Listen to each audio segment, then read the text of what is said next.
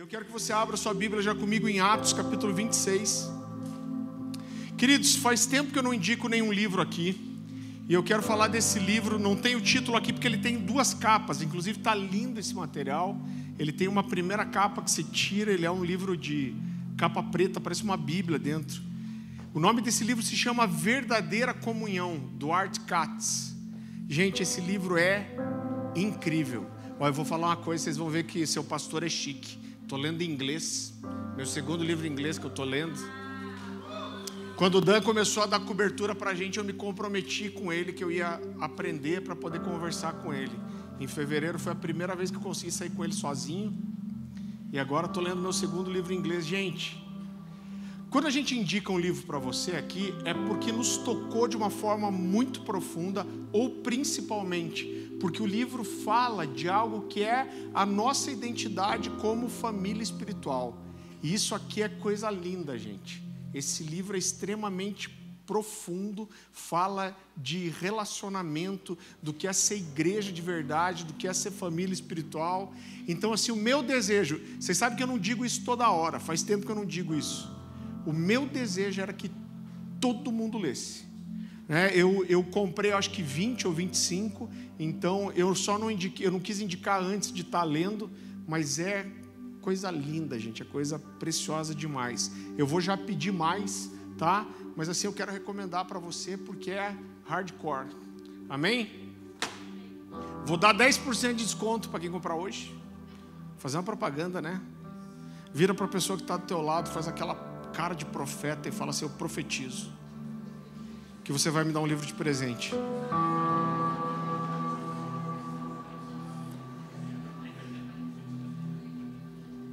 Amém, gente? Eu tô. É normal durante a semana a gente eu tentar ficar ouvindo Deus, né? É o processo natural de o que pregar.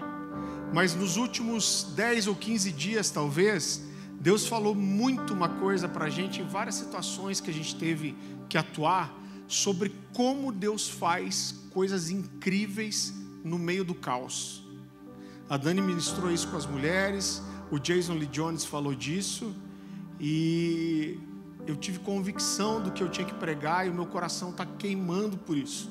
Então eu quero que você prepare seu coração, porque eu sei que mais do que trazer uma palavra de ensino é o meu papel, eu creio que existe um ambiente profético aqui. Antes de subir, eu falei, Deus, eu tenho certeza que pessoas vão ser tocadas de uma forma que vai ser uma noite inesquecível. Você recebe isso? Vamos orar? Senhor Jesus, nós nos colocamos diante do Senhor, nós pedimos que o Teu Espírito seja o nosso professor, o nosso mestre, o nosso ensinador nessa noite. Que tudo aquilo que concorra para que a nossa atenção esteja totalmente voltada para o Senhor, caia por terra em nome de Jesus. Que nós possamos receber a Tua palavra, que é o pão do céu para nós. A Tua palavra que é capaz de renovar nossa mente, de transformar a nossa vida. Que nós possamos ser um solo fértil para aquilo que o Senhor quer falar conosco nessa noite, Senhor em nome de Jesus, nos leva para um ambiente de revelação, Pai. Não só de entendimento, mas de revelação, em nome de Jesus. Atos capítulo 26.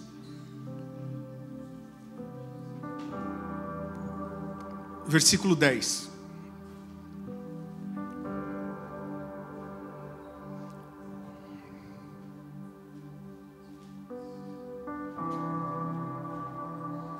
Para não expor, eu não vou falar que eu pensei muito em vocês dois, viu, nessa mensagem hoje. Atos capítulo 26, a partir do versículo 10, esse é o texto que fala da conversão de Saulo, você conhece bem, mas a palavra do Senhor diz assim: E assim procedi em Jerusalém, havendo eu recebido autorização dos principais sacerdotes, encerrei muito dos santos na prisão, e contra eles dava o meu voto quando os matavam Muitas vezes os castiguei por todas as sinagogas, obrigando-os até a blasfemar. E demasiadamente enfurecido contra eles, mesmo por cidades estranhas, os perseguia. Com esses intuitos, parti para Damasco, levando a autorização dos principais sacerdotes e por eles comissionado. Ao meio-dia, ó rei, indo eu caminho fora, vi uma luz no céu mais resplandecente que o sol, que brilhou ao redor de mim e dos que iam comigo. E caindo todos nós por terra, ouvi uma voz que me falava em língua hebraica: Saulo, Saulo, por que me persegues? Dura coisa é recalcitrares contra os aguilhões. E para começar, eu gostaria de destacar duas coisas para você antes da gente entrar no desenvolvimento da mensagem. Mas quando Jesus diz para Saulo, dura coisa é recalcitrares contra os aguilhões, para mim parece claro que Jesus está mostrando para nós uma coisa que normalmente nós não percebemos quando lemos as Escrituras. Essa expressão recalcitrar significa resistir. Então, o que Deus está fazendo aqui é fazer se comparar com um fazendeiro ou um domador. Né? Então, quando você pegava um animal teimoso, um cavalo um boi, e você queria prender ele a um arado, a tendência desses animais era ficar dando coice para trás. E o que essas pessoas faziam? Elas prendiam tanto nas carroças quanto nos arados aguilhões. Os aguilhões eram pontas de metal voltadas para esses animais. Então, quando eles davam coice para trás, sentiu o efeito do coice aqui? Quando eles davam o coice para trás, eles se feriam nessas pontas de ferro. Então, mais uma vez, Deus está se comparando aqui a um fazendeiro, um domador de cavalos selvagens. E ele está dizendo para Saulo: Olha, eu estou tentando pegar você, mas você está insistindo, você está resistindo. Então, para mim, fica muito claro que Jesus está dizendo para Saulo que ele está resistindo. Então, então quando Jesus diz Saulo, Saulo, você está recalcitrando contra os aguilhões, ele está dizendo: Olha, eu tenho perseguido você, eu tenho insistido, eu tenho cutucado. Por que você está fazendo isso? Porque resistir só vai te trazer dor. Isso é muito especial, porque muitas vezes a gente olha para esse texto da conversão de Paulo e parece que Jesus do nada, de repente, apareceu na vida de Saulo e resolveu derrubar ele naquela estrada. Mas quando eu olho para isso, fica claro para mim que o que Jesus está dizendo é: eu estou atrás de você. Eu tenho perseguido você, eu tenho feito você entender, eu, você está se ferindo no caminho, você está dando coice para tentar se soltar. Eu venho tentando falar com você, te dar sinais, te provocar, te mostrar algo. E Jesus diz para ele: dura coisa é recalcitrar contra os aguilhões. É muito interessante porque esse texto não aparece nas outras vezes em que Saulo fala, Paulo fala da sua conversão. E na verdade o que Saulo está falando, fazendo aqui, ele estava conversando com o rei Agripa. E o rei Agripa tinha uma cultura grega muito grande, sem dúvida nenhuma. E o que Saulo está fazendo é usar um ditado grego que era muito conhecido, que dizia: recalcitrar contra os aguilhões é como lutar com Deus. Então Deus está dizendo para ele: você está brigando comigo. E nós podemos olhar para isso e dizer que Deus perseguiu Saulo até gerar nele uma crise santa. E o poder dessa mensagem, o poder dessa mensagem, o título dessa mensagem é O Poder da Crise. Quando eu olho para a minha vida, para a minha história e para a vida dos homens de Deus, eu vejo que todos nós, queridos, isso não é uma coisa que acontece todo o tempo. Eu sei que todos nós temos dificuldades todo o tempo. É fácil entender porque chega boleto todo mês, é ou não é? Agora eu entendo que existem alguns momentos na nossa vida, isso é uma coisa que eu ensino muito para quem eu aconselho, o discipulo. Existem alguns momentos na nossa vida que são chave. Deus vai levando você para a sua história, você vai desenvolvendo, mas de repente Deus coloca você em uma bifurcação. E esse momento ele muda a sua história para sempre. E quando nós conseguimos ouvir, nós conseguimos entender e dar a resposta correta, isso acaba gerando grande mudança na, na nossa vida.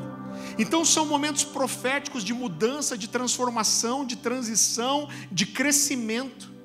Eu não tenho dúvida nenhuma que, como Deus fez isso com Saulo, Deus faz isso conosco. Você não acorda um dia e Deus fala, você tem que decidir.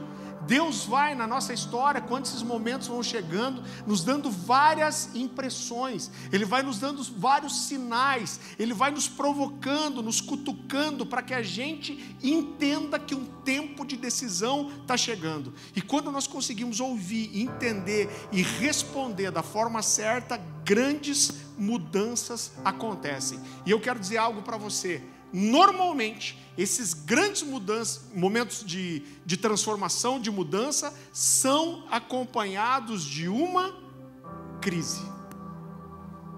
Eu acredito que algumas vezes na nossa vida a gente vai ter isso. Eu lembro que quando chegou o final de 2018, Irmão, isso foi tão forte no meu coração. A gente tem ensinado a igreja, quando chega o final de um ano, a gente tentar aumentar a nossa percepção profética para entender o que Deus quer para o próximo ano, tanto para a igreja, para o mundo, como pessoalmente. E quando chegou em 2018, Deus me falou assim: Olha, 2019 é um daqueles anos que não acontecem sempre. É um ano que é chave, é um ano de transformação na sua vida. Isso foi tão forte, eu tenho certeza que eu falei isso com o Gustavo, com a Débora, com o Diego e com a Paty, com a Dani. Eu falei, eu vou falar isso para as pessoas que, são perto, que estão perto de mim, porque eu quero que isso seja um testemunho. Eu falei, gente, Deus está me falando que 2019 é um daqueles anos que acontecem poucas vezes na minha vida e é uma, uma chave. E eu lembro que, no meu contexto, lá na comunidade Alcance, onde a gente estava, a gente está aumentando as minhas saídas, as minhas viagens. E quando Deus me falou isso, eu lembro que eu preparei uma mensagem que eu já preguei aqui chamada Como Flechas. E apesar de eu liberar isso para a igreja, eu sabia que Deus estava dizendo para mim: eu vou fazer de você uma flecha esse ano. Só que eu pensava que eu ia ir mais para o ministério itinerante, que eu ia publicar mais livros, essa era a convicção que eu tinha. Mas a primeira coisa que aconteceu no começo de 2019 é que eu e a Dani entramos numa grande crise, onde Deus nos falou: esse não, não é mais o lugar de vocês e vocês não vão mais ficar aí. Então, entender o que Deus tinha e me submeter a isso, sem dúvida nenhuma, nos mergulhou numa crise. E 2019, eu digo para você, sim, sem dúvida nenhuma, foi um dos anos mais difíceis, se não o mais difícil na nossa vida. Existem algumas, algumas crises que são geradas por nós mesmos. Elas são geradas por escolhas, por decisões erradas por atitudes erradas. Agora existem crises nas quais Deus nos coloca. Deus, ele, algumas vezes, ela, ele vai nos jogar numa crise, e eu, eu digo que essas são crises divinas. E por que Deus nos joga na crise? Porque se Deus não nos colocasse numa crise, provavelmente nós não buscaríamos uma mudança, nós não estaríamos dispostos às, às mudanças, nós não estaríamos é, é, abertos a isso, nós não estaríamos abertos a grandes transformações, a grandes avanços ministeriais. Então, normalmente, as grandes mudanças são acompanhadas de uma crise. As, guarde isso, as crises são chaves espirituais. Nossa, eu estou meio caguejando hoje, né? Misericórdia. Eu não estou meio energético. As, as crises são chaves espirituais de mudança e transformação. E aqui eu quero destacar outro detalhe para você. Quando Jesus diz para Saulo assim, versículo 14, você não precisa abrir. E caindo todos nós por terra, ouvi uma voz que me falava em língua hebraica: Saulo, Saulo, por que me persegues.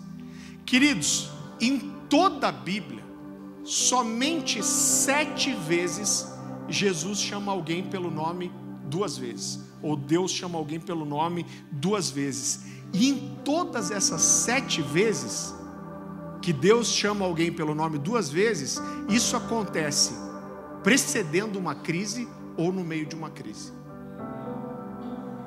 Então, quando Deus falar para você, João, João, sai correndo. Agora, mesmo que quando Deus chama essa pessoa pelo nome duas vezes, isso gera ou precede uma grande crise, isso gera e precede também uma grande transformação e um grande é, é um grande crescimento ministerial. Então eu quero dizer para você que se você está vivendo uma crise, se prepare, porque isso pode significar que Deus está prestes a fazer algo muito especial na sua vida. Amém? E eu quero falar agora das sete crises. A primeira vez que Deus chama alguém pelo nome duas vezes, está lá em Gênesis 22, 9. Abra comigo, por favor.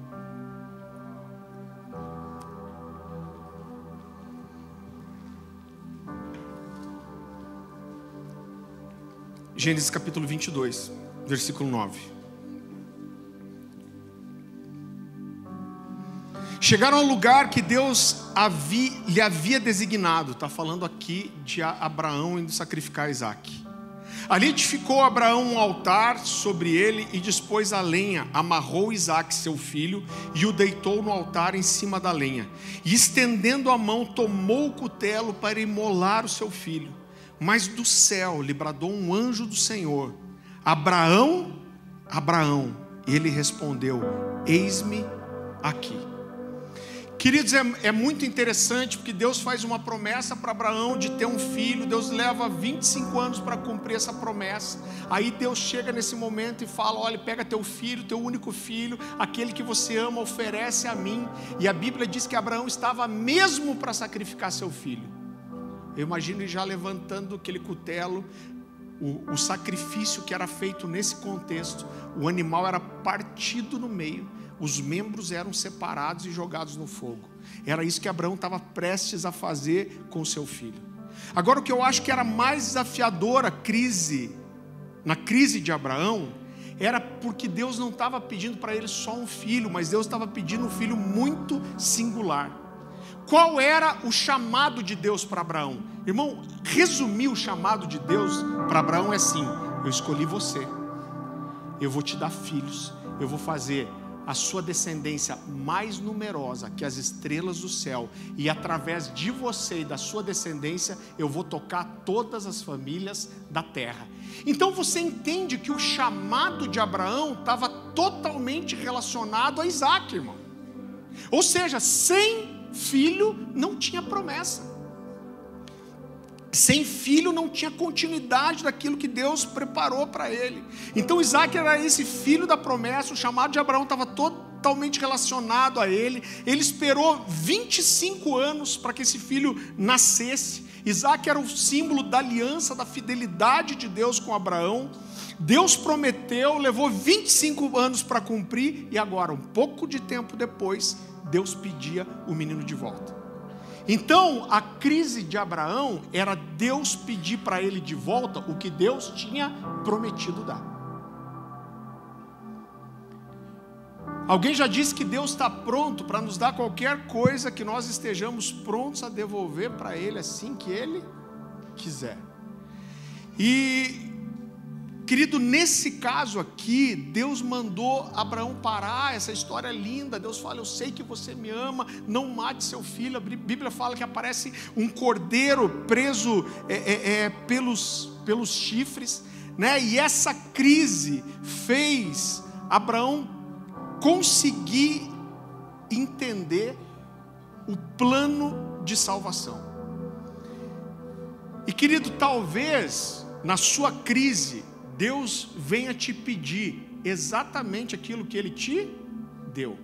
Uma coisa que é difícil a gente entender, às vezes, na nossa vida cristã, é que existe uma dinâmica. E quando Deus te promete, Ele te chama, Ele te propõe uma coisa, isso não quer dizer que vai ser para sempre.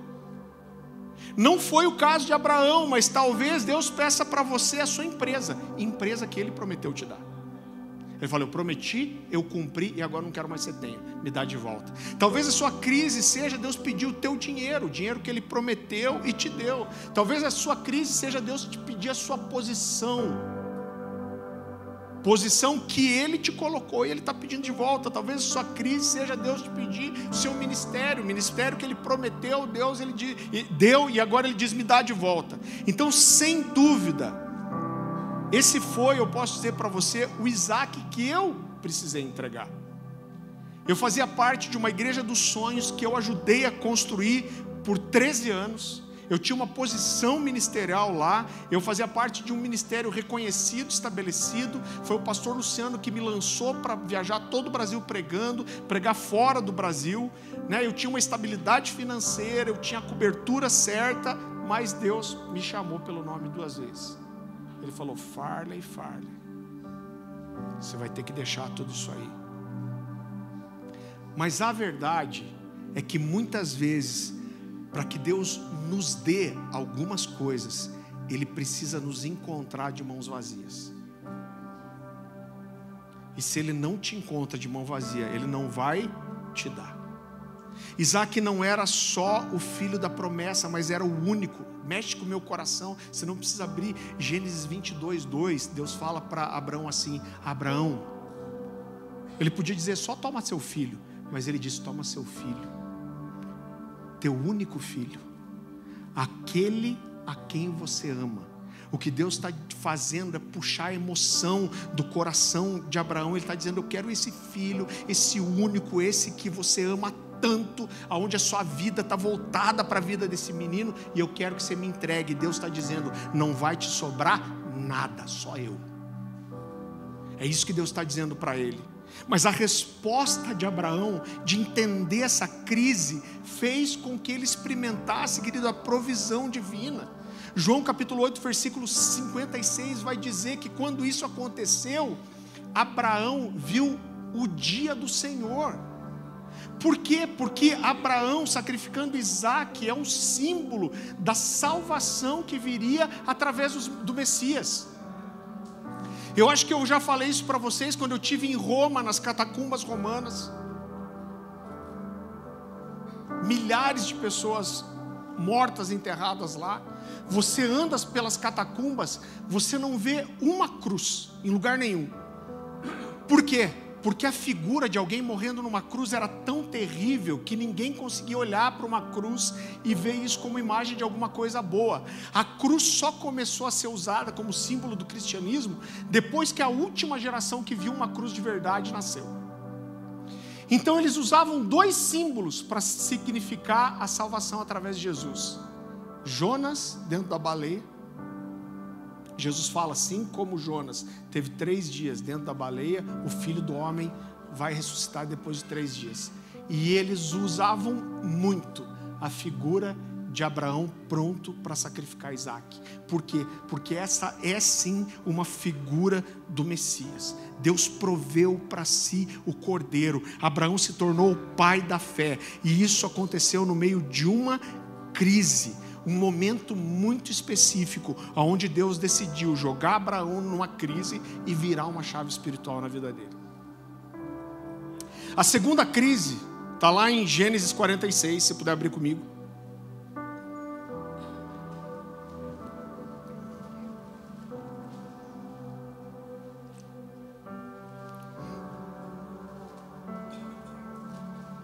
Gênesis 46, versículo 1. Palavra do Senhor diz assim: Partiu, pois, Israel com tudo que possuía, e veio a Berseva, e ofereceu sacrifícios ao Deus de Isaac, seu pai. Falou Deus a Israel em visões, de noite disse: Jacó, Jacó. E ele respondeu: Eis-me aqui. Então disse: Eu sou Deus, o Deus do teu pai. Não temas descer para o Egito, porque lá farei de ti uma grande nação. Eu quero que você perceba, você vai entender isso. Mas o que Deus está fazendo é, aqui com Jacó é explicar para Jacó o que ele está fazendo. Ele está dizendo: olha, você está com medo de descer para o Egito. Ele está dizendo você está numa crise. Mas ele está dizendo: existe um motivo. Eu vou fazer de você uma grande nação. Agora, olha só, quando Deus chama Abraão, haviam duas partes da promessa. A primeira parte é: eu vou fazer de você uma grande nação, eu vou multiplicar a sua descendência, vocês vão ser tão numerosos quanto o pó da terra, as estrelas do céu, a areia do mar. Mas Deus promete outra coisa: Deus diz, eu vou te dar uma terra. Agora, essa terra que Deus prometeu dar para Abraão era exatamente a terra onde Jacó vivia. Então entenda que o que Deus está falando para ele, ó, desce para o Egito, para ele descer para o Egito, ele precisava abandonar a primeira parte da promessa. Então ele precisava abandonar a terra que Deus prometeu para Abraão, que seria da sua descendência. Então o que Deus está dizendo para ele é o seguinte: para eu cumprir a segunda parte da promessa, você precisa abrir mão da primeira. Gente, Deus gosta de complicar, né? Vamos falar a verdade. Agora foi justamente no Egito que a segunda parte da promessa se, se completou. Foi só no Egito que os, os, israelitas, os hebreus, se multiplicaram a ponto de ficarem quase incontáveis. Então Deus estava dando uma direção para Jacó, chamando ele para algo maior, mas isso significava sair de onde ele estava, significava sair do lugar que Deus tinha colocado ele. E eu quero dizer para você que corresponder à vontade de Deus, quase invariavelmente vai nos tirar do nosso lugar de segurança e vai envolver uma mudança, vai envolver abraçar uma direção de Deus para ir para algo desconhecido. No contexto aqui havia uma crise no mundo, essa era uma crise de fome. Eles foram para o Egito por quê? Porque por causa da fome, porque não existia comida, não existia ah, é, é, alimento, mas essa crise empurrou Jacó e toda a sua descendência para que Deus cumprisse o propósito dele de fazer a sua é, descendência mais numerosa que o pó da terra. E a minha pergunta é: para onde as suas crises estão te empurrando? Provavelmente para um lugar que você não quer ir, mas Deus está te dirigindo para lá. Ouça Deus, mesmo quando Ele está te falando aquilo que você não quer ouvir. Irmão, é desafiador isso.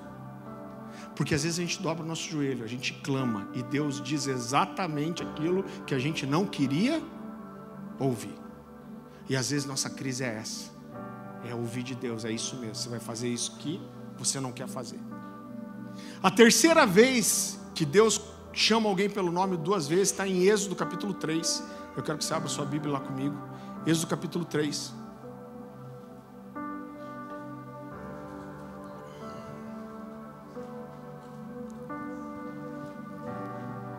A partir do versículo 2. A palavra do Senhor diz assim: Apareceu-lhe o anjo do Senhor numa chama de fogo. O Senhor, é um texto muito conhecido. No meio de uma sarça Moisés olhou e eis que a sarça ardia no fogo e a sarça não se consumia. Então disse comigo mesmo: Irei para lá e verei essa grande maravilha, porque a sarça não se queima. Vendo o Senhor que ele se voltava para ver, Deus do meio da sarça o chamou e disse: Moisés, Moisés. E esse respondeu: Eis-me aqui. Qual era o contexto? Deus levou Jacó para o Egito a descendência dele se multiplicou, como a gente já falou, ele se tornou esse povo tão numeroso, tão numeroso quanto o pó da terra. Mas nesse momento eles eram escravos no Egito, eles eram maltratados, feridos, desprezados, era uma crise no meio do povo. E a resposta de Deus para essa crise, para esse momento de escravidão, de tristeza, de sofrimento, de necessidade, foi um homem chamado Moisés mas sem dúvida nenhuma, ser chamado para isso não foi fácil para ele. Você conhece a história: Moisés tinha matado um egípcio no, no, no Egito. Ele foge quando vê que seu crime vai ser descoberto e ele se esconde no deserto. E irmão, ele fica 40 anos escondido. Às vezes eu pergunto para as pessoas quanto tempo Moisés ficou no, no, no deserto. A maioria diz 40. Na verdade, ele ficou 80. 40 escondido e 40 peregrinando.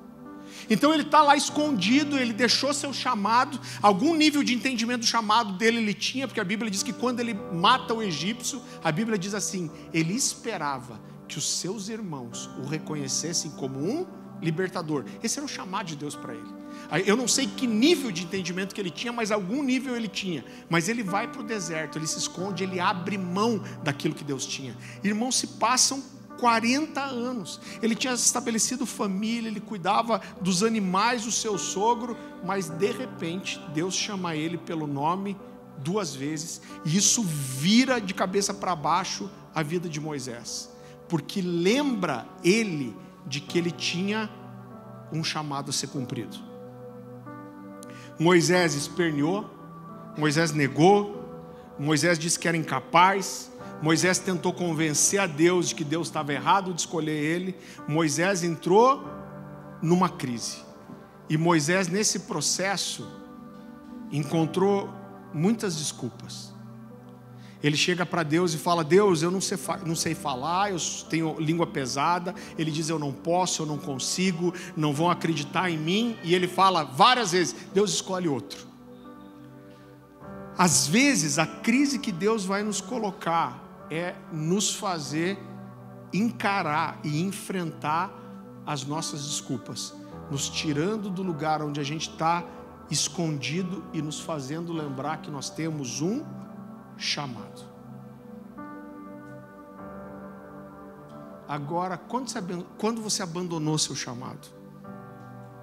Quando você deixou de lado aquilo para o que Deus te chamou para fazer várias vezes?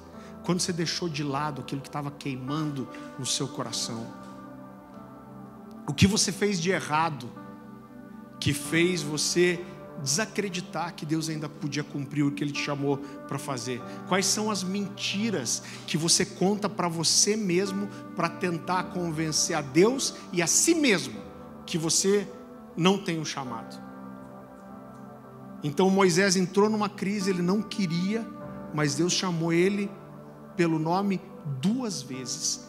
E essa crise horrível, difícil, levou Moisés a se tornar o libertador do povo de Deus.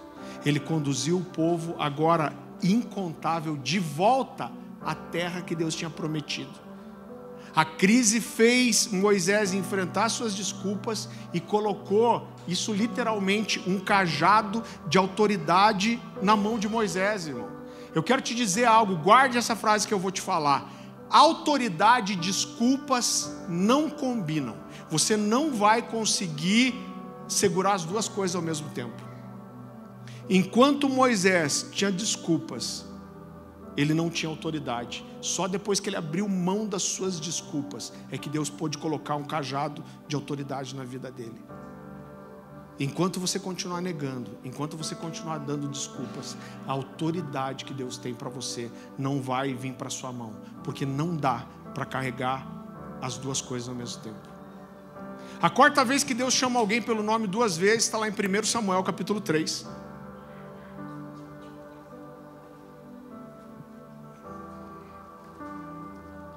Primeiro Samuel capítulo 3, versículo 10.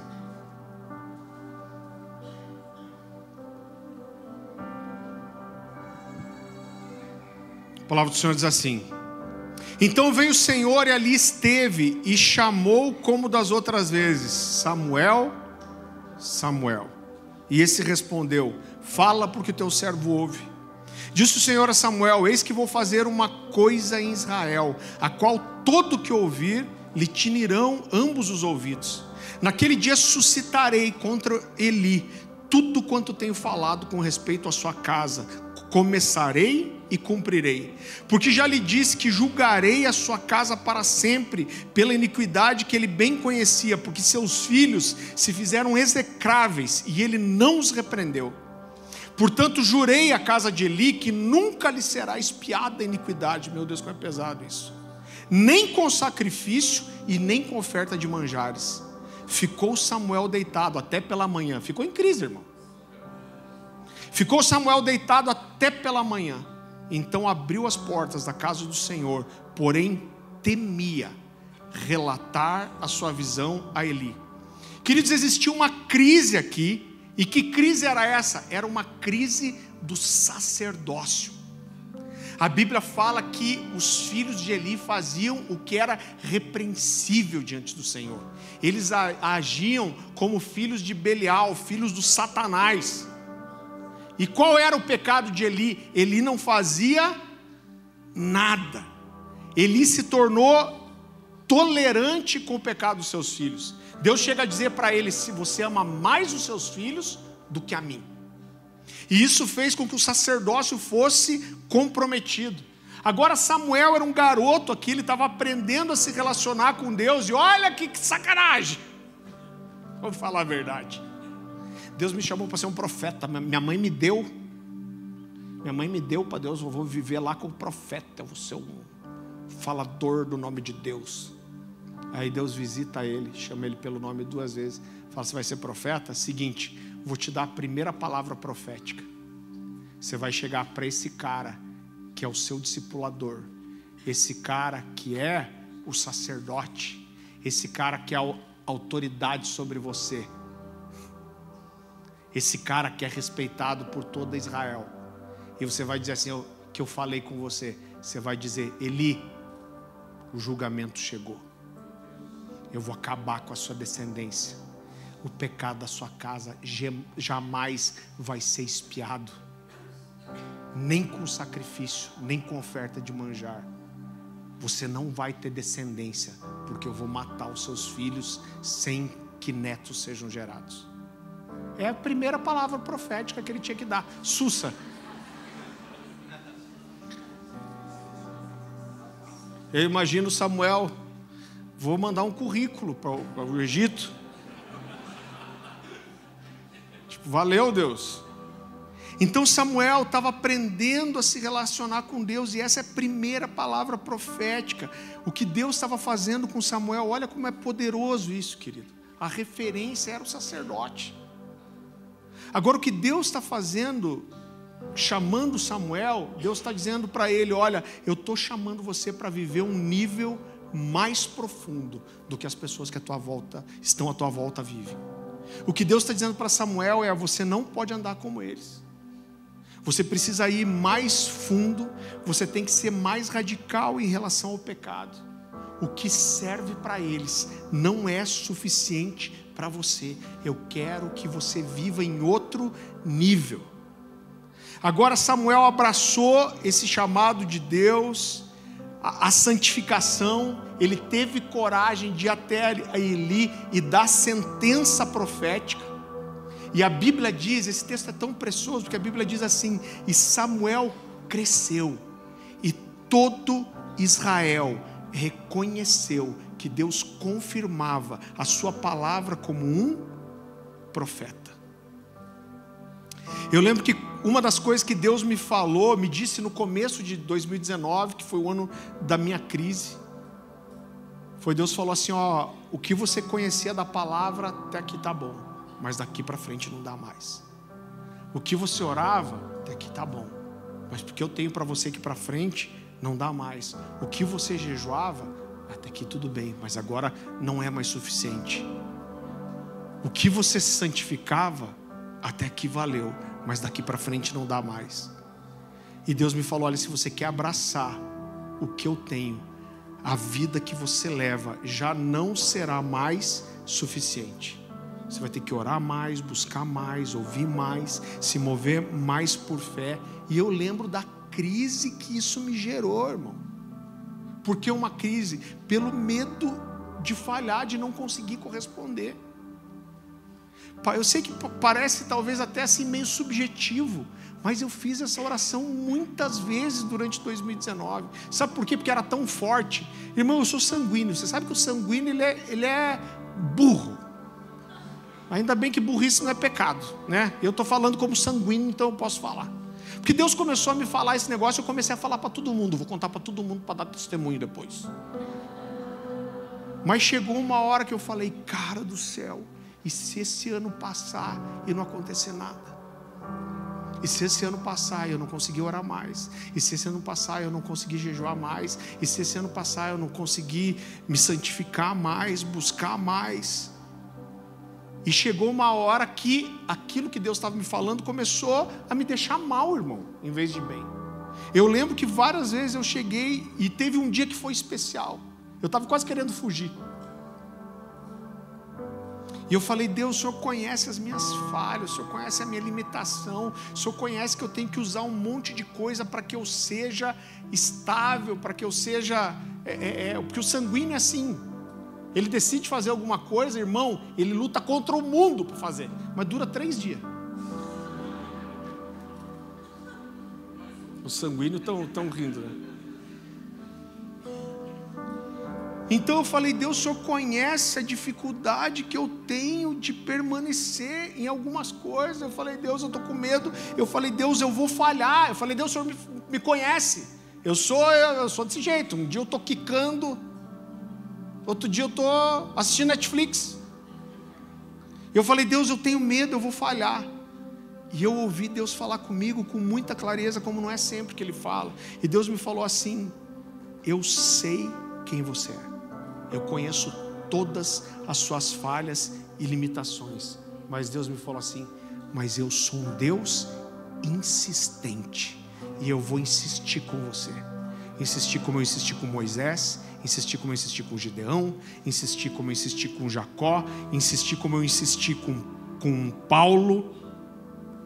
Agora, entender o que Deus queria e precisava que eu fosse mais fundo, sem dúvida nenhuma, gerou uma crise. Em algum momento eu precisei decidir que eu ia abraçar o que Deus estava me propondo. E a minha crise aqui foi dizer: tá bom, Deus, vamos em frente. A quinta vez que Deus chama alguém pelo nome, duas vezes, está em Lucas capítulo 10.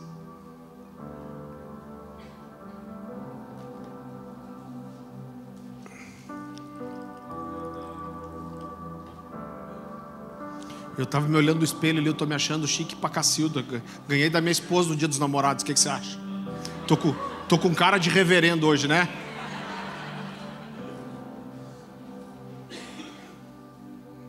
Lucas capítulo 10, versículo 38. A palavra do Senhor diz assim: Indo eles de caminho, entrou Jesus num povoado e certa mulher chamada Marta hospedou na sua casa. Esse é um dos que eu mais gosto. Tinha ela uma irmã chamada Maria, e esta quedava-se assentada aos pés do Senhor, a ouvir-lhe os ensinamentos. Marta agitava-se de um lado para outro, devia ser sanguínea, coitada. Marta agitava-se de um lado para outro, ocupada em muitos serviços. Então se aproximou de Jesus e disse: Senhor, não te importas de que a minha irmã tenha deixado que eu fique a servir sozinha? Ordena-lhe, pois, que venha ajudar-me. Respondeu-lhe o Senhor: Marta, Marta, andas inquieta e te preocupas com muitas coisas, entretanto, pouco é necessário, ou mesmo uma só coisa. Maria, pois, escolheu a boa parte, e essa não lhe será tirada. Irmão, sabe qual foi a crise de Marta? A crise de Marta foi ouvir de Jesus que aquilo para o qual ela dava tanta importância, se preocupava tanto, não era o que realmente importava. A crise de Marta foi descobrir que ela olhou e deu atenção para as coisas erradas. Eu acho que uma das piores coisas. Irmão, eu fiz um velório hoje de manhã do pai de um, de um irmão muito querido aqui. Salomão diz que a, a casa de luto é me, melhor que a casa de festa, por um motivo simples. Porque ele diz que a casa de luto nos faz lembrar que nós não vamos viver para sempre. Isso faz a gente focar nas coisas certas. E eu acho que uma das piores coisas que pode acontecer para uma pessoa é chegar ao fim da vida e descobrir que gastou a vida dando atenção para as coisas erradas. Eu gosto muito de uma frase de C.S. Lewis que diz: tudo que não é eterno é eternamente inútil. Agora, logo, uma crise chegaria à porta de Marta. E qual era a crise? Era perceber que a vida era curta demais para nós gastarmos com aquilo que não é importante. Logo depois disso, alguém ia bater na porta de Marta e Maria, na, ia bater na porta da casa arrumada de Marta, dizendo: O seu irmão Lázaro morreu.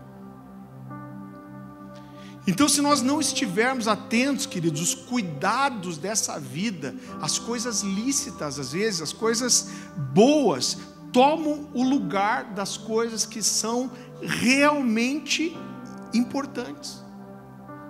Com 18 anos eu tive a primeira experiência de tempo integral. Eu fui depois fazer faculdade para casar, irmão.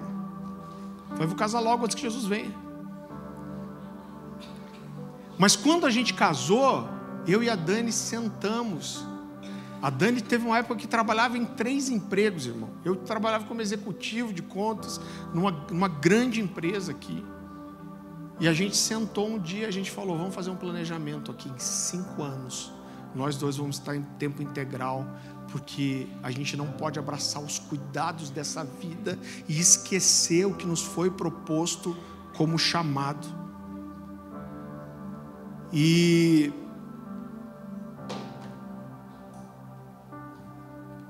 quando você foca nas coisas erradas, isso tende a nos jogar, querido, sim, para uma crise. E muitas vezes essas coisas vão entrando na vida e você não percebe coisas boas. Você sabe que quando eu sonhava, eu desde com 16 anos eu ouvi de Deus, você vai ser um pastor. Você vai ser um pregador. E você vai viajar ao Brasil e as nações pregando.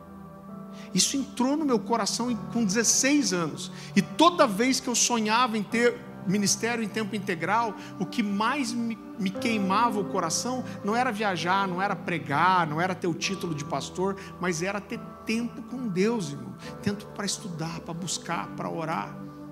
E a grande verdade, eu vou te falar uma coisa, que acontece com a maioria dos homens de Deus que vão para tempo integral. Pensa numa desgraça, mas é verdade.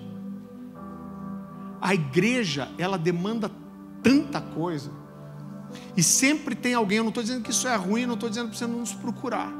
Mas se você deixar a igreja, ela mata a sua vida espiritual. Porque sempre tem alguém precisando, alguém querendo, alguém pedindo uma visita, alguém querendo uma oração, alguém querendo que você fale, alguém querendo que não sei o quê. E eu estava assim, eu acho que há uns três anos em tempo integral. E eu percebi que eu orava muito menos do que quando eu trabalhava. E eu estava infeliz, insatisfeito, insatisfeito, frustrado e seco. E teve uma hora que eu tive que mudar a minha vida. Eu falei, eu não quero mais isso para mim. Porque trabalhar para Deus pode ser muito diferente do que ter relacionamento com Ele. A sexta vez que Deus chama alguém pelo nome é em Lucas 22, versículo 31.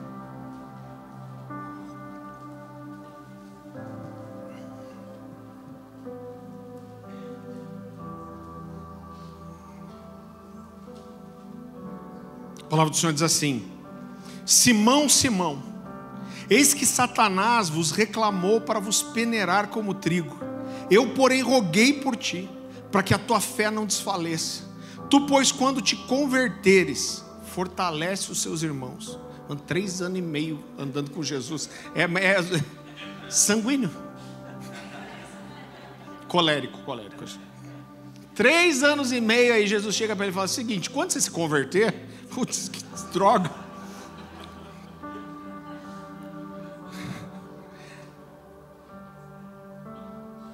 Quando se convertesse, fortalece seus irmãos. Ele, porém, respondeu: Senhor, estou pronto a ir contigo, tanto para a prisão como para a morte. Ah, galo velho. Mas Jesus lhe disse: Afirmo-te, Pedro, que hoje, três vezes, me negarás negarás que me conhece antes que o galo cante. Querido, logo depois que Jesus diz essas palavras, você conhece a história, Pedro realmente negou Jesus três vezes só para não ser relacionado com ele. E a crise que Pedro teve foi ter um encontro terrível com ele mesmo. A crise de Pedro foi ter um encontro horrível com a realidade de quem ele era e com a realidade de que ele se achava muito melhor do que ele era de verdade. Eu vi num filme uma frase esses dias eu achei muito bom. A pessoa dizia assim: alguém estava falando sobre buscar o autoconhecimento. E o cara falou assim: Ah, não vou fazer isso não. Buscar o autoconhecimento é o primeiro passo para a gente se odiar. Eu falei, falei tá aí uma, uma verdade. Agora eu vou dizer para você, eu tive algumas crises assim. E eu acho que uma das coisas mais difíceis da vida é a gente perceber que a gente precisa ainda caminhar muito para se tornar aquilo que a gente achava que era. Tem irmão que se desse para comprar ele pelo que ele vale, vender pelo que ele pensa que vale, dá para ficar rico.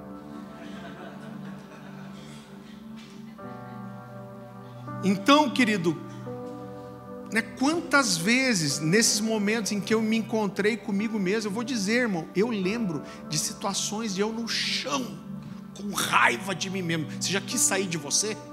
Eu quero sair de mim, quero deixar esse cara ruim, que sou eu mesmo. Verdade, quantas vezes, eu vou falar para você, quantas vezes eu chorei diante de Deus e falei, Deus, por que, que eu sou assim? Eu falei, eu não quero ser assim.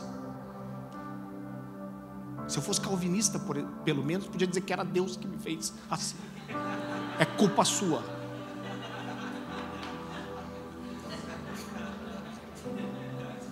Deus me predestinou a ser uma íngua. Eu estou brincando. Quando quando eu, eu discuto com os calvinistas, eles quase sempre me convencem. Porque chega uma altura que eu falo, não, cara, eu acredito no predestinação. Porque eu tenho certeza que você foi predestinado a ser chato. É mais ou menos isso. Né? Então, quando Pedro tem esse encontro terrível com ele mesmo, ele entra provavelmente na pior crise da vida dele. Irmão, quando Pedro se encontra com ele mesmo, o que, que ele faz? Essa criatura é um dos doze apóstolos do Cordeiro, que tem o seu nome escrito nas fundações da cidade celestial, que andou com Jesus três anos e meio, que foi chamado a ser um dos apóstolos do Cordeiro, mas quando ele tem esse encontro miserável com ele mesmo, o que, que ele faz? Volta a pescar. Faz Jesus errou. O que, que significa, irmão, voltar a pescar? É falar, cara, eu não presto para nada, eu não sou capaz, esse não é meu lugar, eu não, eu não posso estar tá aí. Ele abandona seu ministério e isso leva ele, inclusive, a reconhecer que ele não amava Jesus como ele acreditava que amava. Agora, essa crise, esse encontro com a verdade do seu coração, transformou Pedro no grande líder da igreja primitiva. A Bíblia não diz isso, mas a história conta que depois que Pedro é restaurado, ele vira primeiro líder de Jerusalém, como se fosse o líder dos apóstolos, tipo mega apóstolo, apóstolo ninja, apóstolo sênior, E depois quem ocupa esse lugar é Tiago, mas ele vira esse cara tão importante para a vida da igreja. E a tradição, a história diz que quando Pedro foi finalmente preso, muitos anos depois, e sentenciado à morte, dessa vez ele não nega, ele não mente. Mas falam para ele: nega a sua fé, nega que Jesus ressuscitou. Ele diz: não nego, é verdade. Eles falam: então você não vai negar, você vai morrer numa cruz como ele. E dessa vez ele não negou, ele não fugiu, mas ele falou: Eu não sou digno de morrer como meu Senhor. Então, se você vai me crucificar, me, me crucifica de cabeça para baixo. E a história diz que foi assim que ele morreu. Irmão, eu lembro de um dia que eu estava num momento de adoração com o Senhor no meu quarto e falando: Deus, eu te amo, eu te amo. E me deu assim um, um lampejo de honestidade. E eu olhei para o meu coração e falei, com medo. Falei, Deus, deixa eu te falar uma coisa. Eu quero ser abençoado. Eu quero ter uma vida boa. Eu quero ir para o céu. Mas quando eu digo que amo você, eu não acho que isso é de verdade. Eu acho que eu gosto de você. Agora, eu acho que eu procuro você mas para ter as coisas que eu quero e não passar pelas coisas que não quero. Eu falei, mas eu acho que dizer que eu te amo é demais. Eu falei, mas eu queria muito te amar. Irmão, essa oração transformou a minha vida. Então talvez você esteja numa crise assim, irmão, de reconhecer a sua realidade. Agora isso não pode te jogar para baixo. Isso tem que te levar para esse lugar de mudança. E a última crise, a gente volta para o primeiro texto que a gente leu. Eu quero que você vá comigo para Atos capítulo 9.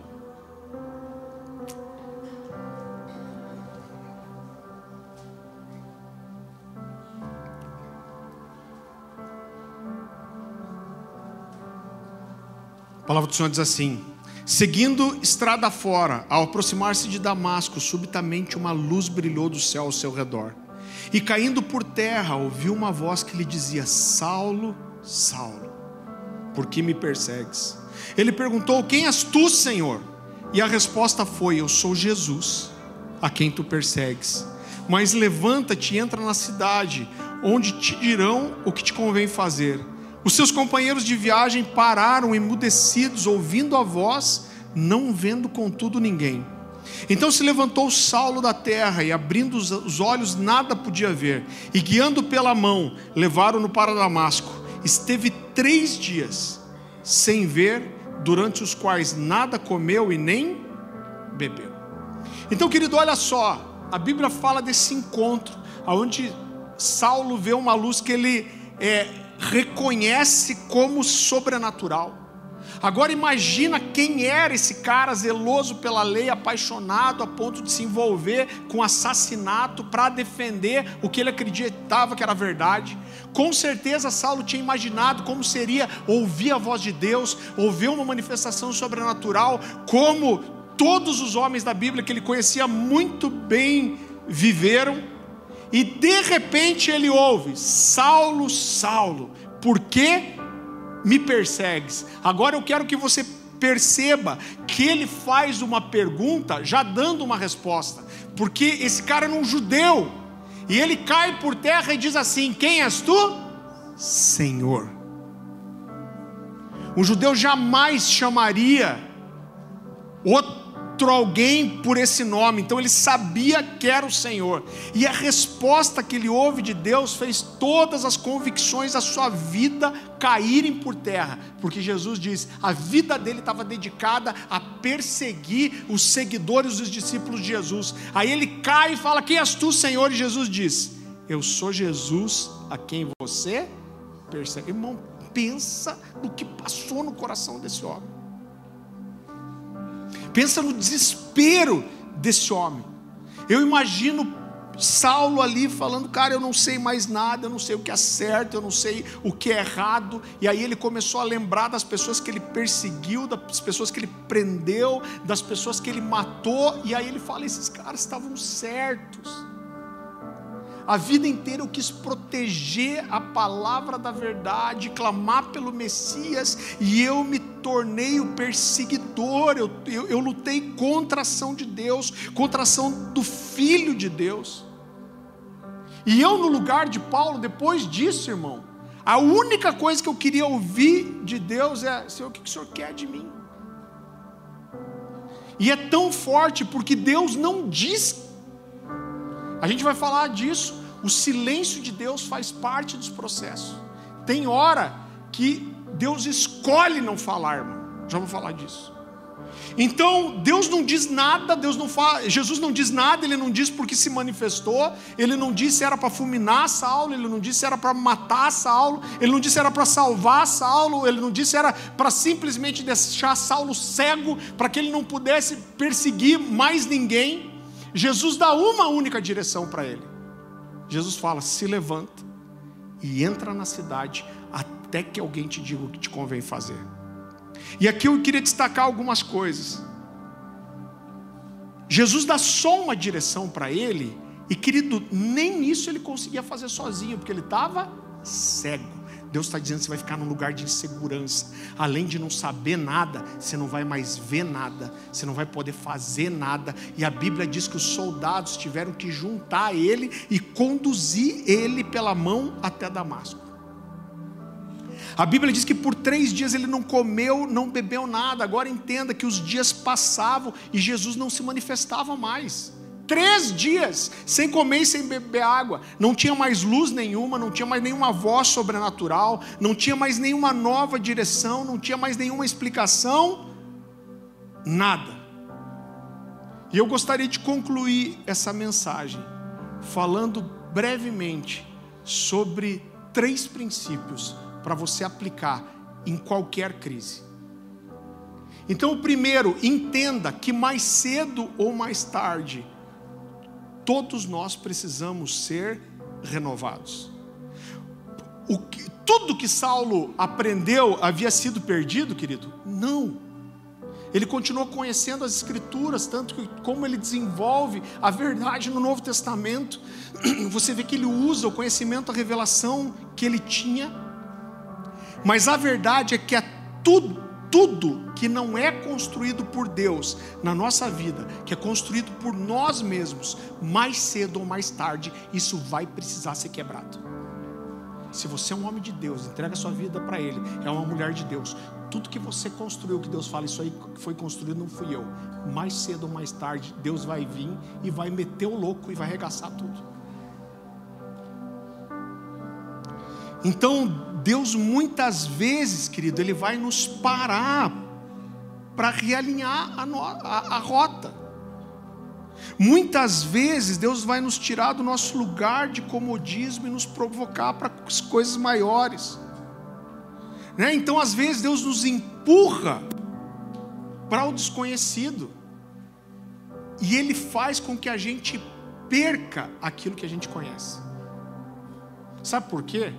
Porque normalmente ninguém abraça o desconhecido voluntariamente. Deus fala assim: está agarrado isso aí? É?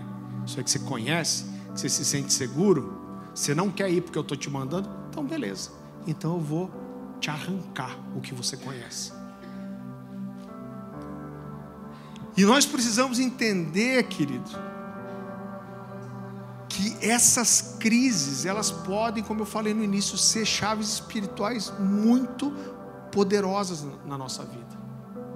Em segundo lugar, saiba quando Deus está te parando. E quando Deus te para, você precisa entender que todo tempo de parar é um tempo para orar, buscar e jejuar. Quando Deus não fala nada para a gente, o que, que a gente faz? A gente permanece três dias e três noites, sem comer, sem tomar água, parado. Quando Deus não falou nada, quando Deus não trouxe outra direção, o que ele fez? Ele orou, jejuou e esperou. Ele ficou atento para ouvir. Eu gosto muito de uma frase do pastor Luiz Hermine que ele diz: Olha, o que nos transforma não é o poder, o que transforma é a presença. Então, quando você percebe que você precisa ser transformado, a primeira coisa que você precisa fazer é correr para a presença. Então, eu olho para isso e eu vejo como Saulo entendeu aquele tempo. Sabe por quê? Porque a oração, ela nos mostra quem Deus é. E quando nós entendemos quem Deus é, isso nos faz entender quem a gente é também. Porque a nossa identidade é descoberta na identidade de Deus. Toda oração é um tempo de confronto. Então, numa crise, saiba parar, jejuar, orar e estar sensível. Em terceiro lugar, quando Deus te dá só um passo, seja fiel a Ele. O passo que Deus deu para Saulo foi: vai para a cidade e espera. Ele não só esperou, mas ele esperou orando, jejuando. Então, entenda que o silêncio de Deus ele faz parte das crises, irmão. Quantas vezes na vida eu já ouvi, cara, parece que quando eu mais precisava que Deus me falasse alguma coisa, E eu vou te falar que esse entendimento que eu tenho, querido, é, é, eu, não, eu não posso talvez fazer uma, uma construção bíblica tão profunda disso, mas eu vejo isso se repetir sempre. Parece que nas piores crises Deus se silencia. Porque Deus quer que você insista em buscar. Deus quer que você insista em ficar quieto. Deus quer que você insista em estar sensível. Deus quer que você insista em depender dele, e o silêncio de Deus faz parte. Existe um livro que me marcou muito, C.S. Lewis, que é o autor de Crônicas de Nárnia, né? ele é muito conhecido pelo Crônicas de Nárnia, mas é um dos meus autores preferidos, ele era muito profundo. E ele casou, se eu não me engano, com 50, 60 anos. E a esposa dele morreu tipo dois anos depois. Eu não lembro exatamente os números, mas é algo muito parecido. Ela morreu de, de câncer nos ossos. E aí, quando ela morreu, ele já era um escritor muito conhecido. Ele morreu um pouquinho tempo depois. Se eu não me engano, com 65 ou 64. E quando ela morreu, ele começou a escrever vários cadernos, abriu o coração dele para Deus. E esse material virou um livro chamado A Anatomia de uma Dor onde ele rasga seu coração. Para você ter uma ideia, ele publicou o livro na época com pseudônimo, porque ele falou: se eu abrir meu coração desse jeito aqui, as pessoas vão me julgar. E ele começa o livro dizendo assim: Deus, o que eu sinto é que quando eu estou fazendo festa, você está aqui.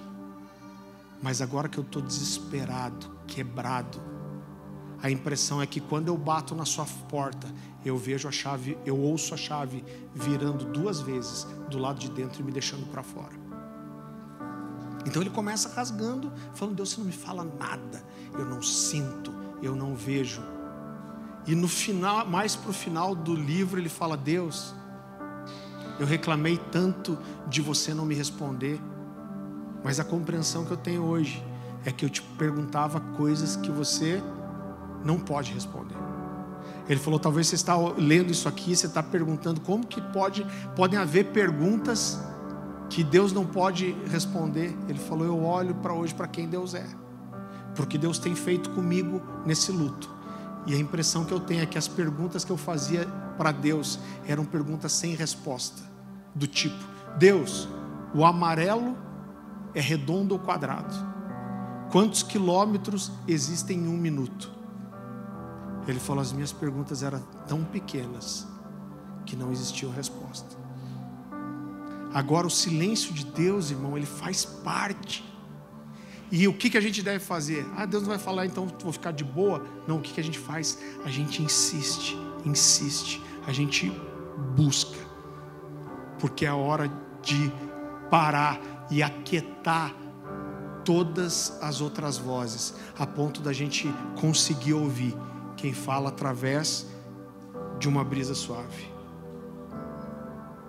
É hora de, por um tempo, não saber o que fazer. É isso que Deus quer de você, que você não saiba o que fazer. Então, se Deus te dá um único passo, seja fiel a Ele. Se é orar, ore. Se é obedecer, obedeça. Se é estudar, estude. Se é pedir perdão, peça. Se é ficar quieto até ouvir o próximo passo, fique. Agora entenda, a sua crise pode ser um momento assim tão importante de transformação e de ação de Deus para algo muito especial. Então entenda e, e, e, corresponda. No meio da crise, não adianta enfiar o dedo no olho e sair gritando. É a hora que a gente se fecha, fica sozinho e fala: Deus, o Senhor é o Deus da minha vida. Eu sou tão importante para você que reparar o meu pecado exigiu que o Senhor matasse o seu próprio filho. Isso significa o quanto o Senhor se importa comigo. Então eu vou te buscar, eu vou mergulhar no Senhor nesses dias. Irmão, como eu disse, mais do que trazer uma palavra aqui de conhecimento, eu entendo que existe um, um ambiente profético nessa noite, que existe um ambiente de graça de Deus alinhar seu coração, de Deus gerar expectativa no seu coração, talvez de você ouvir algo que há muito tempo você quer ouvir de Deus e não tem conseguido. Abaixe sua cabeça e feche seus olhos. Você sabe que a gente não faz muito apelo aqui porque eu tenho um receio muito grande de banalizar os apelos.